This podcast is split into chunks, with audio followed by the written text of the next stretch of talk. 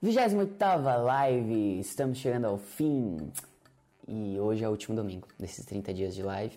E nos domingos vocês já, já, já sabem que é o seguinte: eu chamo alguém especial, alguém que fez parte da minha história, alguém que contribui comigo e hoje não vai ser diferente. Estou chamando, estou convidando a Letícia, que foi nossa coach durante uns dois, três anos, 2015, 2016, 2017, não sei, não lembro exatamente mas foi alguém que esteve muito presente com a gente, eu digo a gente, eu e meu irmão. Quem somos? Eu sou Bruno, meu irmão é o Diego. Nós criamos a Voe, que trabalha com fotografia e vídeo de casamento hoje. Ela existe há 10 anos. Você pode conhecer no Instagram voeoficial, arroba voeoficial.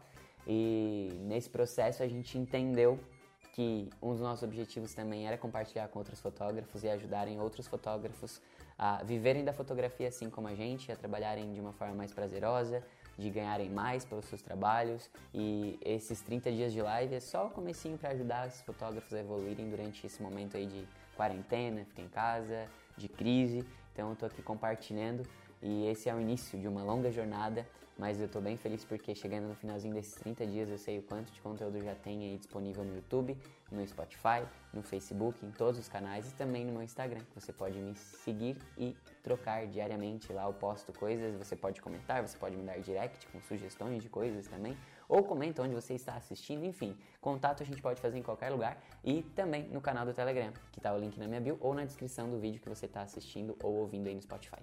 Então, vamos começar a live de hoje, último domingo, última entrevista, e vai ser muito bom.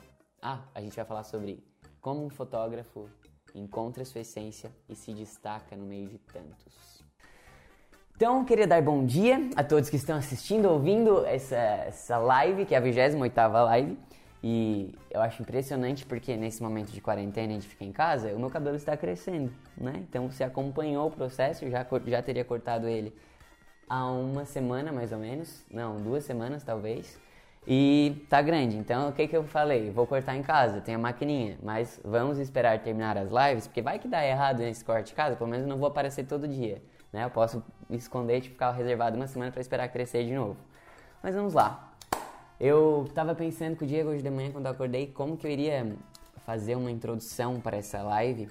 E aí a gente começou a lembrar de algumas coisas, assim, de algumas memórias de meados de 2015, 2016, o quanto a gente tinha milhões de ideias e a convidada de hoje sabe sobre isso, porque a gente compartilhou muito sobre isso, sobre foco, sobre é, talvez querer atalhar alguns caminhos. Eu acho que eu e o Diego a gente sempre teve essa veia empreendedora de querer fazer as coisas acontecerem, mas em determinados momentos a gente queria atalhar, né? Queria, tipo, vamos pular essa partezinha aqui, vamos, vamos pensar no nosso resultado máximo, que é o que? Ah, a gente quer ficar famoso. Esse era o nosso objetivo. Vamos ficar famoso, né? Nossa, aí a gente queria fazer tudo. Aí, aí se perdia total do foco, da nossa essência, e queria só fazer as coisas por número, por ego, e por isso que isso veio carregando é, em mim, assim, tipo, veio na, na minha bagagem, na minha mochilinha, assim, por muito tempo, né? Ah, precisa ter número, precisa ter status, precisa. Então é algo que eu estou me desvinculando e não é algo do dia para noite, né? É algo que é um processo, assim. E justamente entender que não é um não é pelo atalho né? Não é não é pelo, pelo aqui tipo mais rapidinho. Não o caminho é, é longo a gente vai estar tá, vai estar tá sempre nessa jornada vai estar tá sempre precisando melhorar sempre precisando evoluir. E é muito mais importante a gente estar tá na direção certa e caminhando mesmo que mais devagar do que querer atalhar querer fazer uma coisa ah, quero ficar famoso um objetivo assim extremamente supérfluo né? E, e aí eu fui falar com a Letícia que é a nossa convidada de hoje e ela foi a nossa coach por um, uns dois, três anos, eu acho, não sei. A gente nem a gente tentou lembrar qual foi o ano que a gente começou, qual foi o ano que a gente terminou. Uh, terminou não, porque a gente continua falando até hoje, mas é, ali o nosso processo mesmo durou bastante tempo. A gente não lembra exatamente em que época que foi, mas foi um momento muito importante para começar a botar o nosso pezinho no chão, assim. Eu lembro nas nossas conversas que a gente chegava pra Letícia e, desesperado, assim, meu Deus, a gente não tá vendendo, a gente não. E não sei o quê. E tava lá, tipo, fazendo paródia pra botar no YouTube, paródia de trem bala, da Ana Vilela, tá ligado? tipo, umas coisas nada a ver com o nosso foco, com a nossa essência. E hoje em dia é muito fácil as pessoas se perderem no meio de tantas distrações, né? No meio de tanta coisa, tipo, ah, eu preciso de números, eu preciso de likes, eu preciso ser um fotógrafo é, que as pessoas vão me conhecer, não, não necessariamente, sabe, aquela noia assim que tu vai se perdendo da tua essência, né, de o que que eu realmente quero fazer, qual o meu objetivo fazendo isso, como que eu posso fazer o melhor hoje, né, e eu acho que quando a gente vai encontrando essa nossa essência, a gente nem liga muito para os atalhos, nem liga muito para as distrações, a gente quer fazer, a gente quer fazer e colocar isso no mundo de alguma forma. E eu acho que é com isso que o fotógrafo se destaca, com essa coisinha que é única, com essa coisinha que é particular, que é só dele, que não é mais de ninguém. Porque todo mundo é único. Só que se eu fico olhando para outros fotógrafos, querendo me comparar ou querendo fazer o que todo mundo está fazendo, vai acabar que vou ser só mais um no meio de tantos, né? No meio de uma manada. E eu perguntei para Letícia é, antes de ontem, eu acho, não sei, o que, que ela estava gostando de falar assim nesse momento e ela falou justamente sobre isso é, o que, que ela queria falar, ela falou, tipo, ah, talvez a gente poderia falar sobre essência, sobre não ser mais um no meio de tantos, sobre como a gente pode fazer para fugir dessa manada. E eu achei que tem total a ver com, com esse finalzinho dos 30 dias de live, porque é, a gente falou sobre isso durante todos os dias, né? Sobre ser único, sobre ser autêntico, sobre respeitar nossa verdade, respeitar os nossos sentimentos, respeitar quem a gente é e fazer o nosso trabalho com isso, porque a fotografia nada mais é do que uma expressão de quem a gente é. Então, eu vou chamar a nossa convidada de hoje, que eu, além de tudo, pera, deixa eu só falar um pouquinho da nossa convidada. É, o nome dela é Letícia e a gente conheceu ela fotografando. Ela primeiro foi nossa cliente Aí depois a gente começou a entrar no momento que a gente precisava de alguém para ajudar a gente, porque estávamos querendo atalhar, fazer vários atalhos e isso estava deixando a gente frustrado, agoniado, angustiado e queria fazer tudo ao mesmo tempo e não conseguia fazer nada. Aí a gente falou, vamos falar com a Letícia que a gente já conhece ela. Aí fizemos uma troca de trabalho, a gente fez fotos dela, depois ela veio e atendeu a gente e a gente começou um processo e depois disso subiu de nível, viramos amigos e hoje temos uma relação muito sincera. Então, estou muito feliz de trazer Letícia para cá nesta live, nesse 28º dia. Vou botar uma fonezinha que a minha produção pede e eu vou virar o celular para mim. Então, agora eu vou ver vocês e vou chamar a Letícia. É... Bom dia! Bom dia! Quanto tempo que a gente se falava? Pois é, estou aqui no quarto do filho improvisado. Mas eles estão dormindo ou já acordaram? Tudo acordado. Eu só torcendo para que nenhuma porta se abra, assim. Mas se abrir a vida natural como ela é, né? Sim, com dois pequenos.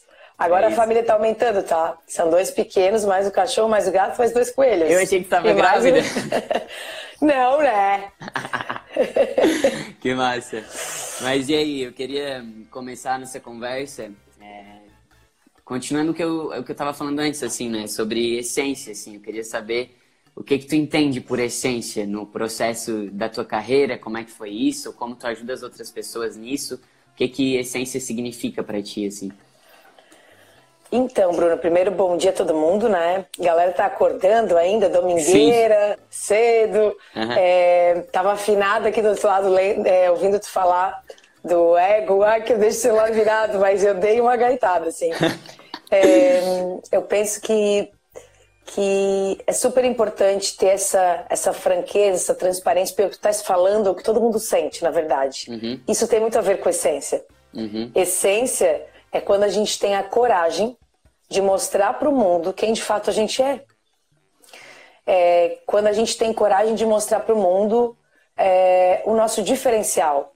O Pedro Superti fala uma coisa que eu gosto bastante, que tem duas datas que são importantes na vida da gente, que é, é o dia que a gente nasce e o dia que a gente descobre por que, que a gente nasceu. Uhum. Né? E essência é isso. Pois é, eu nasci por quê? Por que, que faz sentido eu querer dar treinamento, escutar as pessoas, ajudar nos, nos sonhos delas? Por que, que faz sentido isso para mim? Uhum. O que, que da minha essência né, dá match com isso, dá uma cola que é interessante, que é significativa. Então, essência é aquilo que é mais importante, assim, é um, não é o, talvez o que as pessoas vejam, porque essência não é uma coisa objetiva, ela é subjetiva, ela é interna, uhum. mas é a parte talvez mais importante que tem dentro de você. É uhum. aquilo que faz sentido para ti. É aquilo que alimenta teu propósito, é aquilo que faz acordar e lutar mesmo quando a gente tem vontade de pegar o atalho, porque assim, para todo todos os fotógrafos que estão aqui, todas as pessoas que estão aqui, todo mundo que está começando uma carreira, é muito difícil. São muitas portas na cara. É muita gente grande que tu olha e pensa, meu Deus, eu nunca vou chegar lá. É uhum. É muita interferência interna. E se essa chama da tua essência, que alimenta esse teu propósito, não estiver muito acesa dentro de você, de fato você pode morrer. E aí você vai chegar lá com 40, 45 anos, olhar para trás e ver, bah, o que, que eu fiz da minha vida, né? Uhum. Eu tinha aquele sonho, eu tinha aquilo, eu não realizei por XYZ. E você vê que talvez pessoas que começaram na mesma época que você estão tendo êxito. Por quê? Porque elas perpetuaram. Uhum. Porque só eu saber a essência não é importante. Eu preciso ter consciência. Eu gosto muito dessa palavra. Consciência é clareza. É quando eu tenho é, luz com relação ao que realmente importa para mim. E aí depois eu preciso de disciplina. Uhum. Que é para colocar todo esse plano interno num papel e fazer com que ele se execute. Sim. É, as pessoas confundem muito motivação com disciplina. As pessoas acham que para os sonhos acontecerem, para as metas acontecerem, elas precisam estar motivadas. É claro, né? Se tu não tiver um mínimo de motivação, que é um motivo para ti, para uma ação, para um, uma tarefa, não vai acontecer nada. Uhum. Mas a disciplina é importante. vou dar um exemplo. Tu fez uma mudança na tua vida. Uhum. Tu emagreceu, tu mudou é, a forma como tu te relaciona talvez com o mundo, com a natureza, com o teu próprio corpo. Quando tu começou a ter resultados, e eu não estou falando de resultados estéticos, estou falando todo, uhum. tu começou a perceber assim, uau, é isso que eu quero. Sim. E aí veio a motivação que te dava esses inputs para continuar mais e mais. É um gás, então, primeiro... né? Tu vê que tu consegue, assim, porra, olha só, tipo, emagrecer. Tipo, o meu objetivo nem era emagrecer, eu tava mudando outros hábitos. Eu comecei a emagrecer. Aí eu falei, nossa, que legal. Isso aqui, né? Tipo, tô gostando disso, tô acordando mais cedo, tô acordando mais disposto, quero mais. E aí tu vai se motivando, né? Pra subir mais degrauzinho, assim. Exatamente. Então, assim, primeiro a gente tem que ter disciplina que é se colocar à disposição de fazer o que precisa ser feito, mesmo que aquilo não seja tão prazeroso no primeiro momento. À medida que você vai tendo resultado, que pode ser expresso por números ou que pode ser visível aos seus olhos ou que as pessoas vão te dando feedback, aí você tem a motivação interna para continuar nessa jornada. Só que isso tudo só faz sentido se tu sabe qual é a tua essência.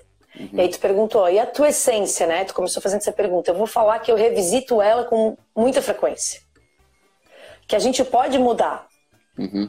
essência, que a gente pode mudar propósito, assim como a gente muda valores. Uhum. Quando eu não tinha filhos, o valor de segurança financeira talvez não era algo importante para mim. Que eu estava na casa dos meus pais, porque se a coisa ficasse muito apertada, tinha quem fosse me dar um colo, um, me amparar por trás até o momento que você tem filhos e aí você começa a ter que prover outras pessoas além de você. Aí uhum. a coisa muda. Aí eu preciso repensar meus valores. Então, eu não sei te dizer assim, ó, Bruno, ah, tua essência sempre foi essa. Não, tenho certeza que não, porque eu também tenho observado muitas mudanças na minha forma de me comportar diante do meu trabalho, diante da minha família, é, diante dos, do, das coisas que eu quero conquistar, realizar. E aí tu trouxe a questão do ego. Eu acho que é muito importante a gente falar disso. Todos nós caímos em armadilhas do ego.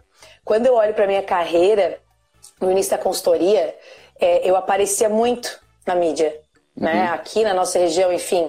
Isso, de certa forma, é importante para quê? Né? Quando a gente vê que aí tem oito pessoas vendo a live, ai meu Deus! Cara, os meus maiores mentores, que são pessoas que fizeram história no mundo, que é Timothy Galloway, que é gente que é, que é Mihaly, Sixi Mihaly, nem tem rede social. Sim. Né? É. Então, assim, aquela história, eu escrevi uma vez um artigo que é quantos likes você vale? A gente fica preso nessas armadilhas do nosso ego, e aí é onde a gente se perde da nossa essência. Porque uhum. quando fala assim, ah, a gente queria fazer. Então, qual era o propósito naquele momento? Era aparecer ou era ganhar dinheiro? Talvez pudesse ser os dois.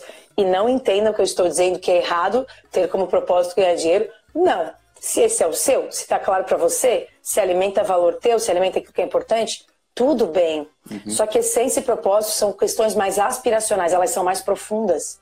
Por Sim. isso que é difícil. Esses dias eu fiz uma live sobre propósito com uma pessoa que trabalha muito com isso. E antes de, de fazer a live, eu conversei com o meu time, que é a Bárbara e a Bid, eu perguntei para elas qual é o nosso propósito. Porque o propósito é por que, que a gente faz as coisas? as pessoas vê o que a gente faz, a gente faz treinamento, coaching, blá, blá, blá, blá, como que a gente faz, eu uso o Lego, eu uso energia, mas por que que eu faço? Uhum. Isso tem a ver com propósito. É por que, que você faz o que você faz? Porque fazemos o que fazemos. O Cortella fala disso, né? Uhum. Então, por que, que você faz algumas coisas que são importantes e que às vezes você faz coisas que nem alimentam nada seu? Você faz coisas por, por causa do efeito manada. Foi meu último artigo, efeito manada em nossas vidas. Se a gente olhar a rede social, gente, o que, que são as redes sociais? É um efeito manada gigante. Marcas Sim. mandando coisas para blogueiras, pessoas tentando vender a todo momento, o funil é muito parecido. Por e quê? aí tu fica pensando, né? Se eu não, não tiver um recebidos hoje, eu não sou alguém no mundo, né? Porque tá todo mundo postando o presentinho que recebeu, eu não recebo nada. Daí entra naquela bad, né? Naquela ansiedade, assim tá todo mundo postando coisas incríveis para mostrar para as outras pessoas muitas vezes, e eu não tô aqui na minha casa de pijama fazendo o quê, tá ligado? Tipo, já era aquele questionamento e aquela, meu Deus, não tô fazendo nada, parece, né? Com certeza, e as pessoas começam a fazer o quê? Se comparar. Uhum. E essa, desculpa o palavrão, essa é a pior merda que existe para um ser humano. É quando ele a régua que ele usa de comparação é com os outros. Então, não adianta eu querer me comparar com o Timothy Geller, porque o Timothy Geller tem 85 anos. Ele já teve experiências de vida e de história e de clientes que proporcionaram para ele estar onde ele está. Uhum. Assim como uma pessoa recém-formada em psicologia não pode se comparar comigo, porque Sim. eu tenho 17 anos de estrada. Então, uhum. as experiências fazem com que a gente crie essa musculatura de competência, de conhecimento, né? Por isso que a nossa vida ela tem um ciclo. A gente começa não sabendo fazer nada, o tempo vai passando e se a gente pega um bebezinho, um mês faz diferença na vida de um bebê. Em um mês ele senta, no outro ele, ele começa a andar. Uhum. Em um mês ele não tem dente, nos outros ele tem. Então a variável tempo, ela é incrível e necessária para que a gente aumente a nossa capacidade de experiência, que a gente consiga amadurecer, olhar para essas coisas e ver, cara, isso não é mais importante para mim isso na verdade não me alimenta em nada. Isso é porque todo mundo está fazendo e eu estou achando que eu tenho que fazer também. Uhum. Né? E assim, atira a primeira pedra quem nunca caiu, né? Nessas armadilhas. Nossa, não, eu e o Diego, a nossa história é, é, muito isso, né? E tô falando, me passa um filme na cabeça, assim, porque eu lembro de quando a gente conversava, que a gente já falava sobre isso lá em 2015, 2016. Quando eu e o Diego queria produzir conteúdo já, lembra? Tinha essa coisa, né? A gente quer ensinar outros fotógrafos. A, gente quer, a gente quer inspirar as pessoas. Só que era uma coisa muito pelo atalho, né? Ah, vamos fazer isso para ter números. Não era tipo uma coisa tão profunda assim de, bom, vamos compartilhar o nosso conhecimento de verdade, abrir o que o que a Vê está fazendo e jogar isso para as outras pessoas. Só que daí eu tava até falando com a minha mãe ontem, fiz uma chamada de vídeo e a gente tava falando sobre isso, né? Que se a gente tivesse é, produzido conteúdo desde 2015, quando a gente já queria isso, talvez hoje a gente já estaria colhendo os frutos. Mas ao mesmo tempo, se fosse naquele momento, a gente talvez compartilharia coisas que hoje eu já nem acredito mais e que não foi aquilo que fez a Voe, sabe? Pensa, a gente ia pros uhum. casamentos, a gente bebia, bebia pra caramba e era uma coisa, ah, vamos fazer vídeos que não tinham nada a ver com o nosso trabalho, então era uma coisa que não tinha ali a nossa essência, sabe? E se fosse naquela época, talvez não seria construído tão bonito como vai ser agora, né? Então é tudo no momento certo também, né? Olhar para trás, sem querer descartar o que a gente viveu, mas ao mesmo tempo, cara, foi massa e isso fez com que a gente estivesse aqui hoje, né? E assim, ó, a história de vocês, primeiro que é uma história muito de superação. Você já deve ter contado várias vezes aqui na tua rede social, né? Vocês eram extremamente jovens quando tudo começou a acontecer. E de repente vocês estavam em São Paulo, de repente vocês estavam no Vale da Vogue, e de repente vocês estavam com contato com um monte de gente que é conhecida, uhum. né? E a, a, a, a dona Zanete não achava legal a bebida. Sim, ela foi a mais Dona sincera. Nete, Dona Nete, esses meninos. mudamos, mudamos. É, oh, o importante é, importante é o presente, né? Eu falo, passado só serve para gerar aprendizado. É isso aí. Então, assim, tudo muito gerando um assédio psicológico, né? Então, era natural que naquele momento até vocês se sentissem grandões, assim, nós vamos dominar o mundo, né? Uhum. Por quê? Porque vocês saíram de uma cidade pequena, onde vocês começaram sem nem, nem tendo o, a, a, o material, o recurso, uhum. vocês compraram e olha onde vocês estão. Uhum. Então eu não tenho dúvida que a jornada, ela sempre é, é muito importante, talvez mais do que a chegada no destino. Uhum. Porque enquanto a gente está vivo, na verdade, o destino mesmo, o grande destino, talvez a gente nunca chegue. A gente tem micros destinos, que são as metas que a gente vai realizando, e metas objetivas. Ter, né? Sempre vai ter o, o, depois disso, né? A gente chegou aqui, a gente queria vir para São Paulo, beleza? Chegamos em São Paulo, e agora? O que vem depois disso? Né? Eu acho que é importante a gente comemorar cada conquista, mas a gente sempre vai estar tá desejando coisas, porque se a gente não desejar, pode morrer, né? Tipo, acabou. Com certeza, a gente sempre vai ter que ter essa, essa energia interna de ação para que a gente tenha disciplina e motivação para continuar fazendo as coisas, né? Uhum. Que são os objetivos, os sonhos, sei lá, cada um dá um nome, as metas, não importa. Aquilo que faz sentido para você. Mas o grande sentido de tudo é perceber se ao longo dessas jornadas a tua essência está sendo alimentada. Por quê? Quando a essência não é alimentada de fato, eu já vou dizer como é que a gente reconhece a nossa essência, a gente começa a fazer coisas que são dolorosas internamente. A gente está falando sim para o mundo e não para a gente. Por quê? Uhum. Porque sabe quando tu tá fazendo uma coisa, mas tu tá desconfortável, tu tá num emprego que parece que não. Todo mundo tá achando o máximo, tu tá naquela empresa, tu tá no Google, tá no Facebook, tu tá em uma empresa aqui da região, mas tem um negócio que te gera desconforto. Uhum. Quando tu tá numa relação que todo mundo acha a pessoa, o teu parceiro máximo, mas tu não. Sabe, quando você tem amigos, então isso acontece quando dentro de você existe um sinalzinho que começa a acender. Geralmente ele vai acendendo ao longo do tempo até ele chegar a ficar vermelho. E tem gente que adoece por isso. No né? meu caso, eu tive a crise de pânico, né? No ano passado. Isso. foi tipo um estado de alerta assim, aí, peraí, tem uma coisa pra mudar, vamos dar uma olhadinha, né? Exatamente. Que é o que está acontecendo agora com muitas pessoas. Uhum. Se eu, eu, brinco, se eu fosse psicóloga clínica agora, eu tava bombando, bombando. Porque o que eu tenho recebido de gente me procurando para fazer atendimento, porque está com pânico, porque está com ansiedade, que agora explodiu. E Sim. quando a gente não está bem na casa interna, né, ela começa a sinalizar coisas, a casa externa representa isso. Uhum. Por N doenças psíquicas ou que a gente consegue ver patologias externas que a gente consegue visualizar, psoríase, várias doenças, vitiligo, que são emocionais e que são representações externas, né? Uhum. Então, assim, como é que a gente faz? Não existe reconhecer essência sem uma palavra que é fundamental. Eu falo, às vezes eu acho que até que eu sou chata de tanto que eu falo isso, mas é que o óbvio só é óbvio para o olho bem treinado, né? Por isso que muitas pessoas não sabem nem dizer qual é o propósito delas. Uhum. Aquele dia da live, um monte de gente me mandou direct depois. Meu Deus, eu não sei meu propósito. Claro, eu... não para pra pensar nisso, porque tu tá no Sim. piloto automático, meu amigo. Tu tá vivendo a vidinha. O que, que o Covid fez? Acabou o piloto automático. Vai olhar para dentro. Zera. Uhum. Zera. Zerou o, o, cronômetro do negócio que tava, acorda às sete, faz ao meio-dia, volta para casa, vai, dorme, acorda, final de semana, bebe, come, nanana. Acabou isso. O que aconteceu é assim, vamos para um outro movimento. E aí ninguém estava sabendo fazer outro movimento. Porque a vida é uma vida automática. Uhum. Então, existe uma palavra que tem a ver para você descobrir a tua essência, que é autoconhecimento.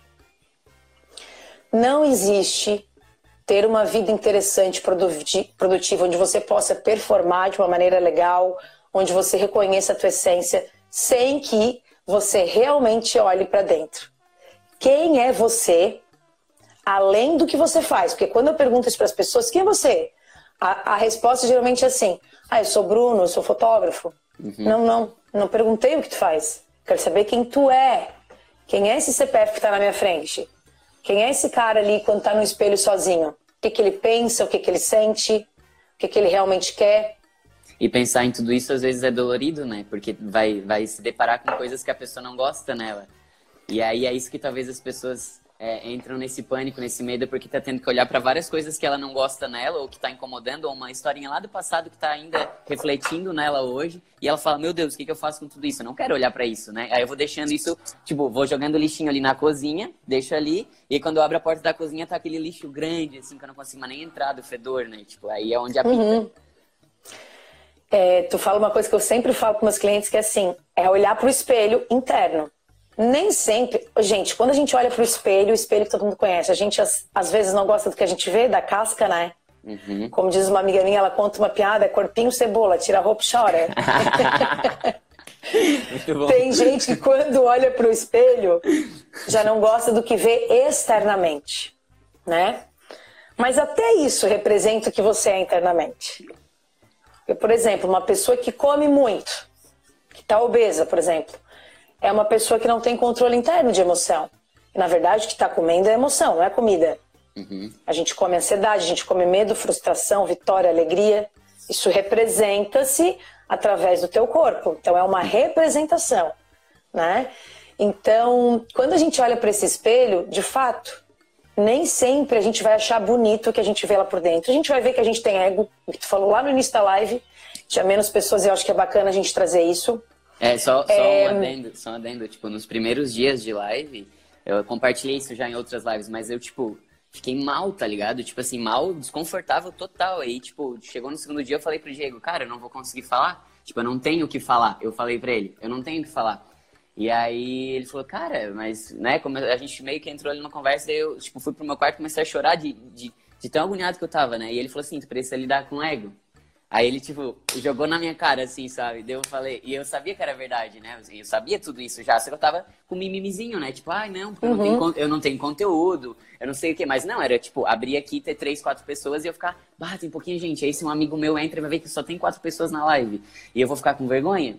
E aí eu aceitei que isso realmente existia, sabe? Porque se eu ficasse negando, falando, não, não, Bruno não tem ego, aí chegava aqui, ligava a live, três, quatro pessoas, daí ficava desesperado.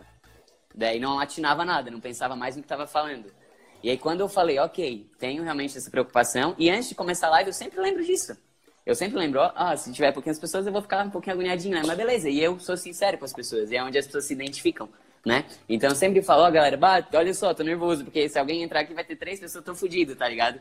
Então, tipo, é eu, tá ligado? Não tem como negar isso. E foi, não foi legal eu ter que encarar que, bom, realmente o Bruno é preocupado com o ego, tem uma preocupação com o que as pessoas vão pensar, a aprovação, que daí começa a lembrar desde criança que eu já era preocupado com, com o que as pessoas iam pensar de mim, queria sempre mostrar algo perfeito, bonito. Então, pô, olha só, tudo isso reflete em eu abrir uma live e ficar preocupado, sabe?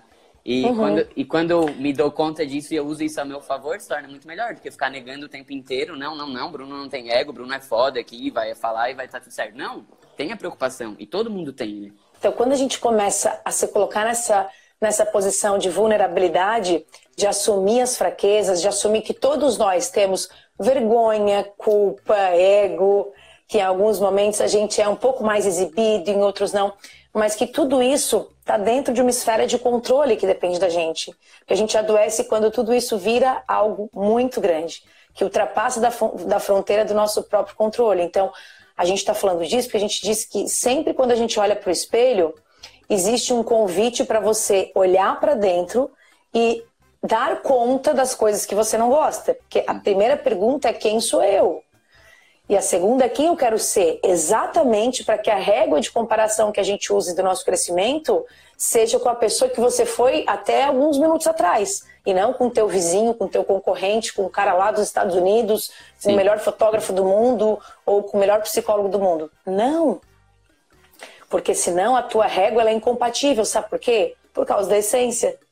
A essência daquela pessoa fez com que ela criasse uma jornada de vida que não é a tua, não é a tua história.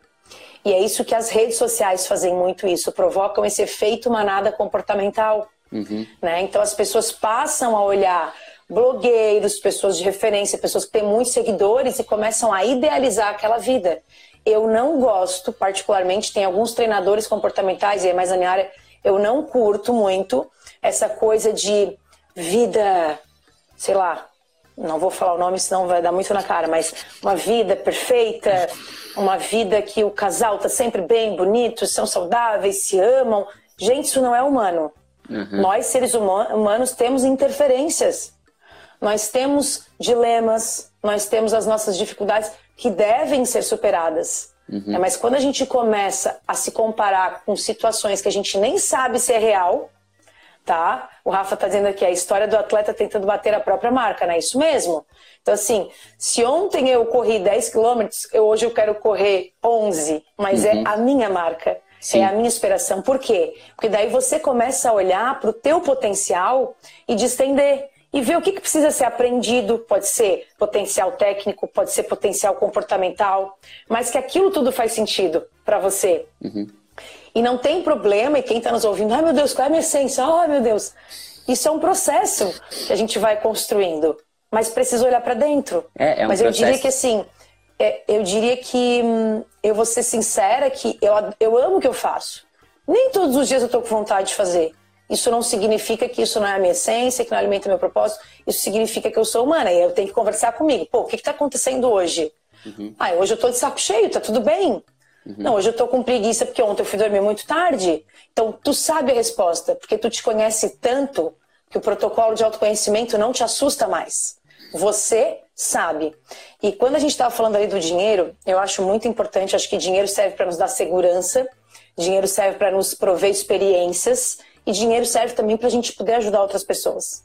Uhum. Então, mas fazer a coisa só por dinheiro, e eu tenho experiências que na minha própria carreira e na minha própria empresa a gente já lançou coisas só por dinheiro, foram as coisas que menos deram certo sempre. Uhum. Por quê? Porque é algo muito raso. Porque depois que você atinge, ficou só aquilo, então não tinha um propósito maior, por isso que propósito é aspiracional. Né? Então a gente cria as estratégias para fazer com que o propósito se cumpra na ponta. Uhum. Mas e pode ser que para algumas pessoas, gente, isso seja, como eu falei antes, o propósito faça sentido. Para mim não foi. Mas de novo, por quê? Olha o protocolo do autoconhecimento.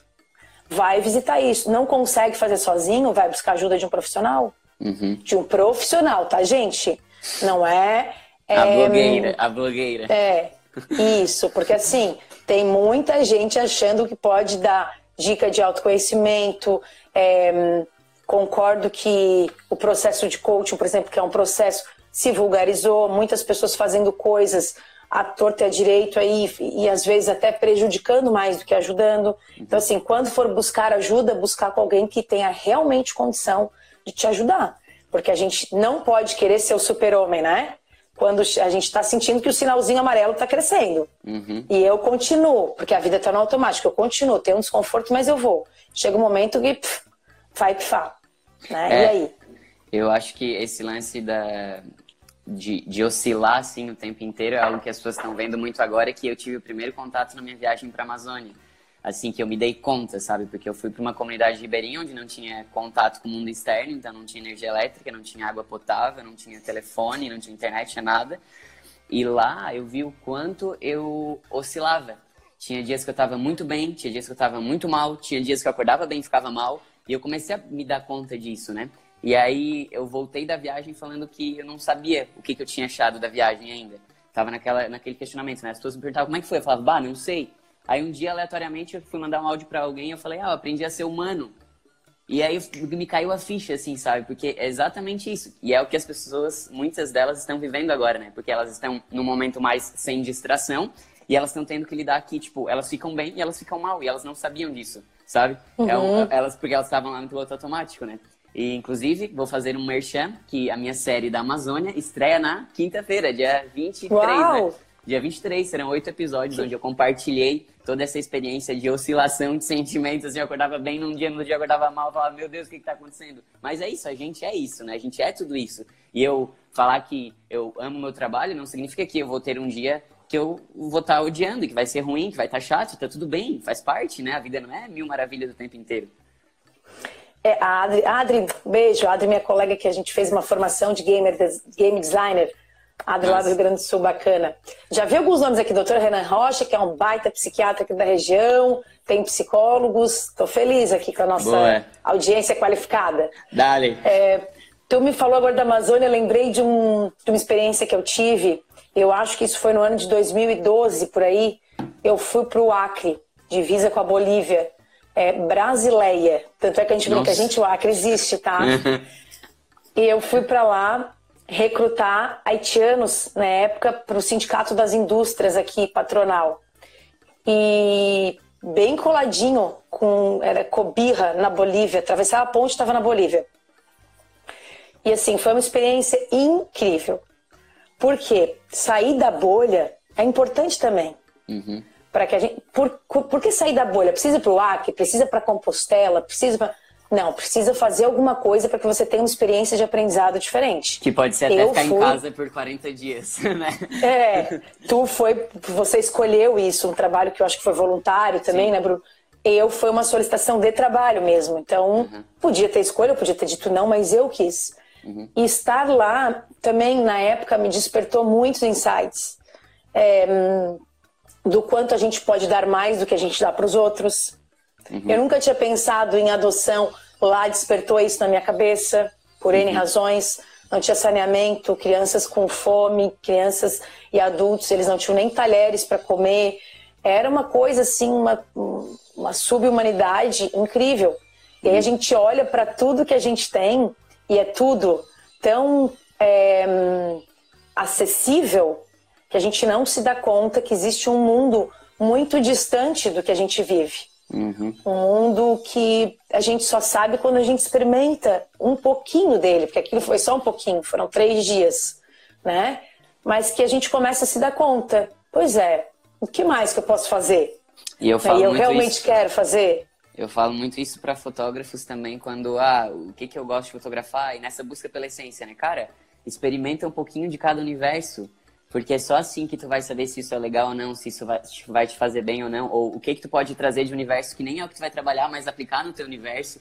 E quanto mais a gente tem esse repertório, quanto mais a gente busca é, esses outros mundos, mais fica melhor o nosso trabalho, né? Não tem é, é experiência, né? Quanto mais experiência tu tem, mais histórias tu vai poder contar, mais tu vai melhorar a tua foto, mais tu vai melhorar o teu trabalho e assim vai, né? É, e o lance da essência, assim, né? O mundo não precisa de cópia, ele precisa que você seja você mesmo. Uhum. Então, seja você, acredite na, no teu potencial, na tua autenticidade, mas não acredite romanticamente. Porque quando a gente fala isso para quem está começando, acha que, pô, eu sou muito criativo, eu sou muito fera, eu sou muito não sei o quê, e acha que em três meses vai ter um resultado. Uhum. É processo, é processo. É, é, é hoje, você... hoje, depois de 10 anos que eu tô é, começando a falar de fato para fotógrafos, que era o que eu queria lá cinco anos atrás e não sabia direito. Mas porque existia um processo, tentando, fazendo vídeo falando merda, fazendo vídeo bêbado, todo, precisou passar por tudo isso para eu chegar depois de 10 anos e entender que realmente o que eu quero falar é com fotógrafos, é inspirar outros fotógrafos, é ajudar eles a evoluírem, a viverem da fotografia, só que isso foi possível durante o processo inteiro, né? Se hoje eu cheguei aqui e, estou falando sobre isso, te convidei para fazer uma live, te falei, ó, oh, o foco é fotógrafos agora, tá? Né? Uhum. Lembra que a gente, a gente nunca tinha um foco, assim, né? Mas só foi possível por conta da minha história. Se eu não olhasse para trás e visse tudo que eu passei, talvez seria algo raso, né? Seria vazio, assim. E eu acho que é importante também que a, a pessoa reconheça o valor que existe no seu trabalho. De novo, para que isso aconteça, fotógrafos que estão aqui, não fique olhando para o lado. Né? Aí todo mundo agora está fazendo foto de mulher grávida com pano assim, vamos fazer também. Não é? Aquilo te, te brilhou, faz sentido para você? Né? Uhum. É isso que tu sabes fazer muito bem. E além de olhar para isso, é olhar para o investimento na tua carreira. Pô, eu sei muito bem isso, eu posso investir nesse conhecimento, mas tem uma coisa que eu sei muito pouco que preciso aprender. E aí, o que, que eu preciso fazer? Então, assim, a gente precisa não só olhar para a questão comportamental, mas a questão técnica também o que, que é preciso ser aprendido, quais são as ferramentas que existem que são interessantes que você tenha, saiba usar, né, que você possa ter acesso. Consulte profissionais que já tiveram sucesso na área, o que, que eles fazem para fazer benchmarking, não uhum. para fazer Ctrl-C, Ctrl-V. Uhum. Não existe. Eu conto sempre uma história que uma vez uma pessoa que trabalhava comigo um dia me ligou e falou para mim assim: Eu tô cansada de te copiar. o que, que ela queria dizer com aquilo?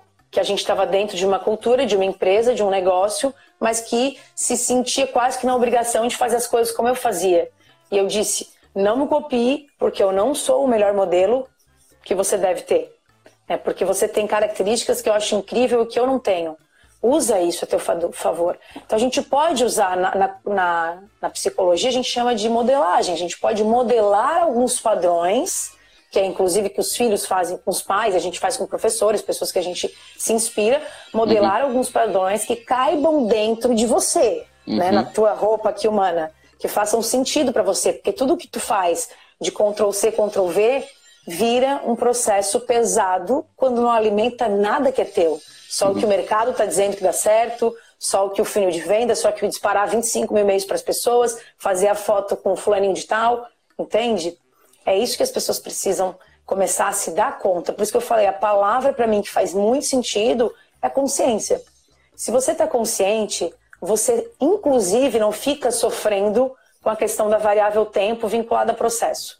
Porque uma pessoa consciente sabe que ela vai abrir qualquer negócio, que ela vai começar a carreira de fotógrafo e não é em um mês, em dois meses, que ela vai ter o maior faturamento da vida dela, que ela vai se tornar conhecida, a não ser que ela faça uma caca muito grande, viralize para o bem ou para o mal. Aí pode sim. ser que sim, né? Que hoje com a internet isso é muito bom, mas ou pode ser muito ruim também, né? Uhum. Fora isso, existe o tempo e aí a gente precisa respeitar isso e aprender com isso. É, tu tá falando e eu tô rindo, porque assim, é como se eu estivesse ouvindo uh, o resumo dos 30 dias de live, assim, porque tu tá falando muitas coisas que eu já falei sobre cópia, sobre respeitar a autenticidade, sobre se comparar, mas se compara contigo, não se compara com os outros. E, e é muito massa, assim, ver como é, tem sinergia, né, no que a gente fala, assim, e de toda a nossa conversa até agora, talvez o fotógrafo que está ouvindo ou quem estiver assistindo deve estar tá se perguntando, bom, ok, é tudo muito lindo, né? É tudo muito romântico essa conversa, né? Ah, olhar para o seu espelho, ver o seu interno e aquela coisa assim. Aí a pessoa entra no espelho só consegue ver uma espinha que está aqui na cara e fica, meu Deus, o que eu tenho que fazer? Então, assim, é, de uma forma mais prática, eu sei que cada um tem o seu processo, cada um tem a sua prática, cada um vai fazer de um jeito, vai encontrar de um jeito, mas sendo o mais prático possível, assim, para que o fotógrafo ou quem for assistir saia daqui com uma tarefa, assim, saia daqui com hoje eu vou fazer isso. E é realmente fazer isso. Eu vou pegar um papel e uma caneta e vou anotar isso, ou eu vou ouvir uma música e vou pensar sobre isso. O que que tu sugeriria, assim, para esse momento de, ah, essa busca pelo propósito, pela essência, o que, que eu tenho que fazer agora? Eu vou sugerir uma ferramenta que eu particularmente gosto de usar muito no meu negócio, uhum. que funciona para o meu cérebro, tá? E é uhum. só uma ferramenta. Mas é uma sugestão. Pode ser que para você não faça muito sentido. Sim. Mas eu gosto muito de trabalhar com o é, de, de, de trás para frente, né? Ou melhor, de frente para trás. Eu gosto de desenhar, literalmente desenhar uma folha de flip chart, uma folha bem grande, uma linha reta e estabelecer um prazo. Como, por exemplo, a gente tem agora uma meta de criar lá o nosso infoproduto.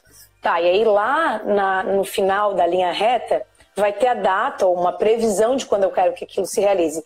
Para você, fotógrafo, pode ser daqui a um ano, daqui dois, daqui três, não importa, tá? Mas isso, na verdade, é um planejamento. Só que ele é feito do futuro para o momento que a gente está.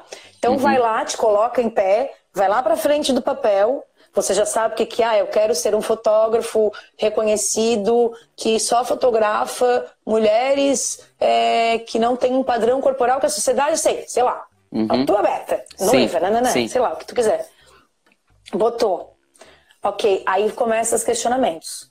Para isso acontecer, qual foi o passo que eu dei antes disso acontecer? Então, assim, para dar um exemplo bem didático, imagine que você, o teu sonho é ir para Paris em abril de 2020. Aí tu tá lá na frente desse negócio, dessa plaquinha, desse post-it que tá escrito abril de 2020 é a tua meta. Uhum. Dá um passo para trás. O que que tu fez um passo antes? Tu arrumou as malas? O que que tu fez um passo antes? Tu comprou passagem? O que, que tu fez o passagem? Tu economizou dinheiro? Tu pesquisou agências? Tu pensou quem queria com você? Tu pensou em qual é, é o roteiro que tu ia fazer? Muitas coisas vão surgir, só que essas coisas vão aparecer desorganizadas no primeiro momento. Não é o momento de colocar em ordem. É o momento que está só tendo insight. Você está ali colocando no teu registro. Uhum. Né? Se chama roadmap. Se colocando ali no teu registro. Vai colocando. Depois, eu sempre fico de pé, que é como se eu estivesse distante isso cerebralmente tem um impacto, fica longe do dilema, fica longe da situação. E aí tu começa a ver, hum, não, isso não faz sentido que esteja aqui, isso precisa, ser, isso precisa acontecer antes. Ah, uhum. isso precisa estar aqui. Ah, isso aqui está muito aqui para frente, isso é mais lá no futuro que vai acontecer, não vai acontecer agora. Aí Começa tu ordena a casa. Depois que tu ordenou a casa, que aquela linha do tempo faz sentido para você, aí você vai abrir cada caixinha para isso acontecer, o que, que eu preciso fazer, como que eu tenho que fazer, que recursos eu tenho que investir, quem que pode me ajudar, em uhum. quanto tempo eu vou fazer isso para garantir que lá naquela data que eu falei que eu vou viajar, que eu vou é, ser fotógrafo, que eu vou nananã, vai acontecer. E detalhe, visite isso com uma certa frequência. Porque você imagina que quando a gente faz planejamento estratégico, quando a gente faz um plano, a gente está considerando todas as variáveis controladas. Aí vem o Covid. Uhum. Aí o teu plano precisa ser alterado, né, gente? Aí você volta lá, não, agora aqui eu preciso mudar isso porque esse plano é, em função do que aconteceu, não vai mais, mais é, se praticar, né? 100%. Então, preciso fazer uma alteração de rota. Então, vamos alterar X, Y, Z. É assim que a gente faz plano. Hoje, e claro, respeitando o cenário, eu não consigo fazer um planejamento agora no cenário que eu tô, no meu negócio, para nos é, seis meses. Eu consigo fazer dois meses, três. Uhum. Aí depende de cada segmento. Sim, Mas é... o que eu garanto é revisite esse plano. Não confie que você desenhou, que você está ali, que tudo vai acontecer. Não, planejamento é previsão de cenário futuro. Uhum. A gente, e futuro é uma coisa relativa. Não sei o que, que significa futuro para você. Pode ser 30 dias, pode ser dois anos. Uhum. Então, olhar para isso é, de 30 em 30 dias pode te dar uma segurança de que esse processo realmente vai acontecer com mais densidade, com, com mais força. Isso foi uma coisa que ajudou até na minha ansiedade, assim, que antes a gente planejava muito para frente, assim, e ficava aquela meu Deus, precisa chegar 2025 logo, sabe? E aí ficava naquele, uhum. esquece do presente e tá só lá no, no futuro 2025, quando 2025 chegar vai ser massa, aí passava seis meses, o 2025 já mudou porque já não era mais o que a gente queria. Porque a gente vai mudando o tempo inteiro também, né? Isso me ajudou muito. A gente hoje tem, sei lá, para dois, três meses, assim, e, tipo, toda semana a gente está revisitando. Então, toda sexta-feira a gente olha, vê o que, que a gente tem que fazer de tarefa na próxima semana, o que, que é realmente importante, prioridade a gente fazer nesse momento. E, e aí a gente segue, sabe? Porque se tu ficar nessa noia só preso no passado, esquecer o que a gente tá rolando aqui agora, né? Tipo, tu, tu perde total a, a tua presença, que é extremamente importante para o fotógrafo, principalmente que vai trabalhar fotografando. Ele precisa estar extremamente consciente do que ele está sentindo, consciente do que as outras pessoas estão sentindo, ter essa sensibilidade, né? Ele não vai conseguir uhum. ser sensível é, a, estando na frente de uma pessoa pensando no que ele vai fazer depois, entendeu? Ele tem que estar aqui no agora, é vivendo aqui o que está acontecendo. Então, é, é, muito legal isso, assim, de, de encurtar tanto esse, esse planejamento longo, né? Fazer algo mais para o presente e estar tá sempre focado no que tem que fazer agora.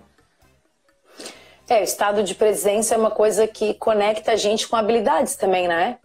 Que você tem. Porque o que, que o ansioso faz? Ele vive num tempo que não existe.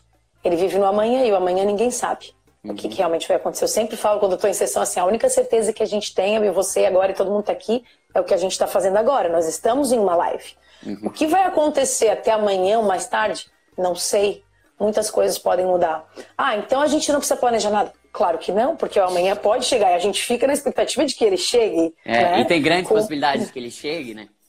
Exato. Então, assim, não, é para a gente viver uma condição real e do controle que nós temos, que é o aqui e agora. E quando a gente tem estado de presença, a gente se conecta com a nossa essência e também começa a, a estabelecer uma relação mais empática com o que o outro precisa nesse momento. Uhum. E para os fotógrafos, eu quero dizer o seguinte, que esse período em casa, eu acho que nos reconectou. A mim, por exemplo, fez um sentido assim, bah, eu nunca mais imprimi foto, por exemplo. Daí uhum. tu começou a ver álbum de família, eu vi meu álbum de casamento umas 15 vezes, uhum. aí tu começa a sentir saudade, e tem, porque fotografia é emoção. Fotografia é emoção representada em um desenho, uhum. né, de momentos que são muito importantes e que fazem com que a gente se conecte com a nossa história. E eu sempre penso que fotografias vão ter, né, que os meus filhos vão ver no futuro e vão mostrar para os meus netos, enfim, aquela coisa toda. Uhum. Então, fotografia é emoção. Quais são as emoções que você se conecta com você nesse momento que você vai conseguir impactar a cliente? A gente está vivendo a era das experiências. Qual é a experiência que o teu trabalho provoca numa outra pessoa, provoca num outro cenário? É experiência, eu quero ter experiência positiva. Sim. Eu quero lembrar daquele momento com de preferência com uma emoção que me impacte tão fortemente que eu queira viver de novo, que eu tenha, que eu queira ter acesso àquilo de novo. É o que grandes empresas fazem, como a Disney, enfim, que todo mundo conhece os cases. Então é, é era da experiência. Acho que uma, uma outra sugestão também para quem está nos ouvindo é de que forma que o teu trabalho vai fomentar uma experiência positiva, interessante e que impacte emocionalmente as pessoas que cruzam o teu caminho profissional. É, eu falei isso ontem no story, que anteontem, que todo mundo que tem acesso a uma câmera consegue fazer fotos, né? E todas as fotos contam alguma história. Se tu abrir o teu rolo de câmera do celular e tu olhar para as fotos, tu vai lembrar de alguma coisa. Ah, tu enviou esse documento para alguém porque era importante para aquela pessoa. Tu consegue contar alguma coisa sobre cada foto. Mas o papel do fotógrafo é justamente contar essas histórias que sejam relevantes, que vão causar alguma emoção, despertar um sentimento além do que só uma história, como eu enviei um documento para essa pessoa porque essa pessoa precisava lembrar disso. Não, ok. Mas o que, que é uma foto que vai fazer a pessoa chorar ou rir ou lembrar de uma parada muito foda que aconteceu naquele momento? Então, é, é isso. Assim, acho que todo mundo pode contar a história, mas o papel do fotógrafo é contar essas histórias de forma relevante, né? O que, que mais marcou, uhum. o que, que mais gerou sentimento, o que, que mais toca outra pessoa. E aí, quando a pessoa olha, ela vai ver que não é só uma foto. É uma parada que entregou outras coisas, entregou uma memória que traz para ela um sentimento muito gostoso, entregou um arrepio na pele, o olho cheio de lágrimas, sabe? Então, é tudo isso que o fotógrafo faz, né? E pra gente finalizar, que eu já recebi uma notificação que o tempo está acabando. Tá. Ó, eu... a Adri só colocou ali uma ideia para todo mundo, ó, colocar no papel ideias aleatórias ajuda a ter novas possibilidades. O visual auxilia muito. Com certeza, né? Então, essa capacidade de, de ver, principalmente para quem tem esse estímulo visual muito forte, aumenta esse potencial de escrever ainda mais, né? Sobre quais Sim. opções a gente tem para fazer um negócio. Não, eu, eu vou sempre, tipo, anotando, né? Tanto que você tá falando, eu tô anotando, assim. para mim, eu tenho que tirar da cabeça para deixar minha cabeça vazia para pensar coisa nova, assim. Tipo, se eu ficar só, tudo deixar tudo aqui na minha cachola, ferrou, dá bug, assim. Tá, eu queria terminar é, fazendo um jogo invertido, assim. Eu te fiz uma primeira pergunta, eu lembro que ontem você me mandou assim, né? Tem algum script, algum checklist? Uhum. Eu falei, não, vai fluir. E fluiu, com assuntos melhores que a gente imaginava. E agora eu tive uma ideia. Então, como eu te fiz a primeira pergunta, eu queria que para finalizar, tu me fizesse uma pergunta. É... hum, me pegou. É meu último tá. domingo com alguém, então eu tenho que ter uma, um momento aqui. Tá. É... Estamos falando de essência, de propósito. Tu fez uma mudança significativa na tua vida pessoal e também na profissional. Vocês saíram de Santa Catarina e foram aí para São Paulo. Nessa transição de vida, de carreira, a tua essência se alterou e o teu propósito também? Se sim, o que que mudou? Qual é o teu propósito? Por que que tu foi para aí? O que que tu quer? Se amanhã, e eu sei que a gente vai continuar tendo contato, será que esse Bruno que eu tô vendo agora na minha frente é, vai ter a mesma essência, o mesmo propósito até o final do ano, no ano que vem? Eu gosto de falar que a gente tem funções no planeta. Então vamos pensar que foi todo mundo colocado aqui no planeta Terra e cada bonequinho, cada personagem tem uma função, certo? E essa função está sendo desempenhada para aquele momento de vida daquela pessoa, de acordo com o lugar que ela está, de acordo com as pessoas que estão em volta dela, e ela ajuda as outras pessoas ali próximas com relação àquela funçãozinha X. Por exemplo, ah, pode ser que hoje é, eu estou aqui falando com fotógrafos junto com a Letícia, certo? E eu estou ajudando outros fotógrafos a evoluírem durante a crise, certo? Esse, essa é a minha função no planeta agora, neste exato momento, no momento presente, que a gente está aqui fazendo uma live. Então, essa é a minha função no planeta, né? Inspirar outros fotógrafos a viverem da fotografia, evoluírem durante a crise. Só que pode acontecer várias coisas no planeta que vão fazer com que eu mude. Vão fazer com que eu fale assim, nossa, é, vamos supor, pode acontecer um negócio que não vai mais existir fotógrafo no mundo. Não vai mais existir fotografia, sei lá, vai existir fotografia, mas não vai mais existir fotógrafo, porque tá todo mundo com o celular agora na mão e, e aí, tipo, não vai mais precisar contratar um fotógrafo. Né? Pode acontecer. Tecnologia, sei lá.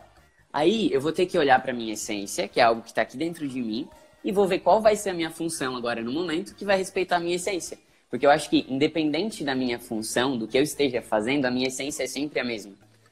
Porque é, eu pensei muito sobre isso, assim, e eu acho que eu encontrei vários papéis do Bruno. Eu encontrei o papel do Bruno fotógrafo, eu encontrei o papel do Bruno que cria conteúdo, eu encontrei vários papéis. Só que em todos os papéis sempre tem a mesma essência, que é inspirar as outras pessoas, que é despertar positivamente, que é fazer com que a pessoa faça algo além do que ela está fazendo. Então, tudo isso sempre teve em mim. Independente se é pela fotografia, se é quando eu estou num casamento, se é quando eu estou escrevendo um texto, se é quando eu estou gerando um conteúdo. E eu acho que é isso, assim, quando a gente está tão é, é, consciente do que, que é a nossa essência, não importa o que, que você vai fazer, sabe? Você vai estar tá conectado com o que está dentro de ti. E, e isso, assim, está ficando cada vez mais forte, assim. Eu estou entendendo que eu posso fazer isso quando eu estou dentro de um casamento, que antes eu não conseguia, sabe? Então, é isso, assim, eu acho que a gente tem essa função atual, que é o que eu estou fazendo agora, e pode ser que ela mude, pode ser que semana que vem eu te conte que eu estou fazendo outras coisas, e tudo bem, porque o planeta muda, mas sempre respeitando o Bruno alegre, o Bruno que quer tocar o coração das outras pessoas positivamente e, e levar essa coisa boa, sabe? Cabe mais uma pergunta rapidinho? Cabe, três minutos, ó. É, tá, o que que eu. Ah, tu falou uma coisa que eu acho que é bem importante, assim, que a gente está caminhando para um, um cenário que algumas uh, profissões vão deixar de existir, e tu trouxe essa situação. De fato, hoje em dia, muitas pessoas não contratam, talvez, é, fotógrafos para festas pequenas, porque tem celular. Como que tu diria para os teus colegas né, da tua área o que, que eles precisam fazer para se reinventar, para não perder o espaço diante da tecnologia que invade todos os segmentos? A experiência, que foi o que tu falou. Porque isso não vai tirar de ninguém. Não vai tirar de ninguém um fotógrafo tão sensível a ponto de, enquanto a pessoa está fotografando ela, ela sentir uma parada que ela não sentia antes. E aí o fotógrafo ele vai ter que estar tá muito conectado com a essência dele para conseguir fazer isso. Porque não é só como o Bruno faz. Existem várias formas de tocar o coração das outras pessoas. Por exemplo, a gente fez um ensaio de um casal um dia antes do casamento. Eles não falaram, ah, obrigado pelas fotos. Eles falaram, obrigado por me fazer relaxar um dia antes do meu casamento, que eu estava muito estressado. E essa experiência, uhum. eles não iam conseguir fazer com o celular. Eles iam se brigar, eles iam se estressar, eles iam ficar mais cansados ainda, sabe? Mas quando vem alguém de fora e, e proporciona uma experiência enquanto está fotografando, uma experiência humana de sentimento que vai fazer a pessoa se teletransportar dali, esquecer de tudo que ela estava pensando e realmente ter uma parada que vai ter significado ali no momento, sabe? Isso não vai existir nenhuma máquina, nenhuma tecnologia que vai tirar. Que é um profissional que vai vir é, sensível, consciente do seu sentimento, para ajudar aquela pessoa de alguma forma. Seja aumentar a autoestima, seja é, esquecer dos problemas, seja ter uma tarde divertida que fazia um tempão que ela não tinha. Então, é tudo isso que o fotógrafo vai ter que fazer para continuar sendo o fotógrafo foda que as pessoas vão querer contratar. Porque eu acho que isso que a VUE fez né, nesse processo. Não foi nunca só, é, ah, vamos entregar fotos. Não, a gente criou experiências onde as pessoas falavam, nossa, enquanto eu estava fotografando foi muito massa por causa disso, sabe? Não foi só as fotos. Então, é isso, assim. O tempo tá acabando. É, quem já teve a experiência de fazer foto com vocês sabe que não é simplesmente o retrato de uma imagem é um dia que é único, que é divertido, que tem emoção, que tem história. Vocês contam muito essa questão. O storytelling é uma força de vocês. Então, tudo isso faz diferença, né? Como Sim. em qualquer outra profissão. A gente escolhe é, um dermatologista, um psiquiatra, um advogado, um que é aquele que às vezes nem é o melhor tecnicamente, uhum. mas que a entrega né, consegue se conectar com a essência humana do outro e aí ele acaba se sobressaindo. É isso. Né? Bruno, faz uma foto então desse nosso momento, né? Pera, vamos printar então, vai lá. Sorria. Aí, Letícia, muito obrigado. Eu fiquei muito feliz. Eu anotei várias coisas, porque eu aproveitei esse momento para aprender também. Fazia tempo que a gente não conversava. Uhum. Então, foi muito massa. Agradecer pelo teu tempo, domingo de manhã, né? Que poderia estar com os filhos, mas não está aqui com os filhos seguidores. e obrigado, estou muito feliz, muito feliz mesmo. Convidei pessoas que faziam parte da minha história nesses domingos. E com certeza eu escolhi tu para deixar nesse final, nesse último domingo dos 30 dias de live, porque é alguém que esteve com a gente desde o começo e sabe tudo que a gente passou. E hoje, quando eu olho tu falando, assim, várias coisas que eu falei nos 30 dias, é tipo assim, ó, aprendi, hein? que bom, eu que agradeço. Para mim é um prazer, né? De clientes, a gente se tornou amigos. E eu torço muito, muito, muito pelo sucesso de vocês, pela grandeza humana que existe dentro de vocês. Eu fico, assim, sempre feliz quando acompanho e vejo tudo que vocês estão fazendo aí é resultado de esforço e também da essência que vocês têm, né? Então, assim, eu, eu que agradeço, espero vê-los em breve, espero ir para São Paulo em breve tudo isso passe e a gente possa se encontrar, se abraçar e aí ouvir as histórias pessoalmente que também tem o seu valor, né? Sim. Espero que as pessoas possam ter aproveitado também aqui algumas sugestões. Quem tiver dúvida, depois quiser chamar o Bruno no direct, eu fico à disposição também. Aliás, só fazendo um jabazinho também, tem um post lá no meu Instagram que quem respondeu umas perguntinhas no direct está concorrendo a uma hora de mentoria online free. Então, quem quiser. Depois. Isso fica muito à vontade, que vai ser um prazer. Já recebemos algumas histórias e aí a gente vai sortear a melhor resposta para ter uma hora online comigo. Show. 14 segundos para acabar, então um abraço virtual. Beijo. Acabei de acabar essa live, como vocês puderam observar, ela esgotou o nosso tempo máximo de uma hora, mas um conteúdo muito massa. Acho que resumiu bastante esses nossos 30 dias de live, mas é sempre conhecimento a mais e, e depois deixe aí nos comentários o que, que você aprendeu com essa live ou o que, que você vai fazer a partir de agora. Se você está assistindo no pod... Opa, ouvindo no podcast, Também tem no Instagram, você já sabe, Daros Bruno, mas você está assistindo no YouTube ou no Facebook, deixa um comentário que vai ser muito legal ter essa troca e saber o que, que vocês aprenderam com este vídeo. Vamos para a 29 live amanhã. Tá acabando. Meu Deus, como é que vai ser depois que acabar?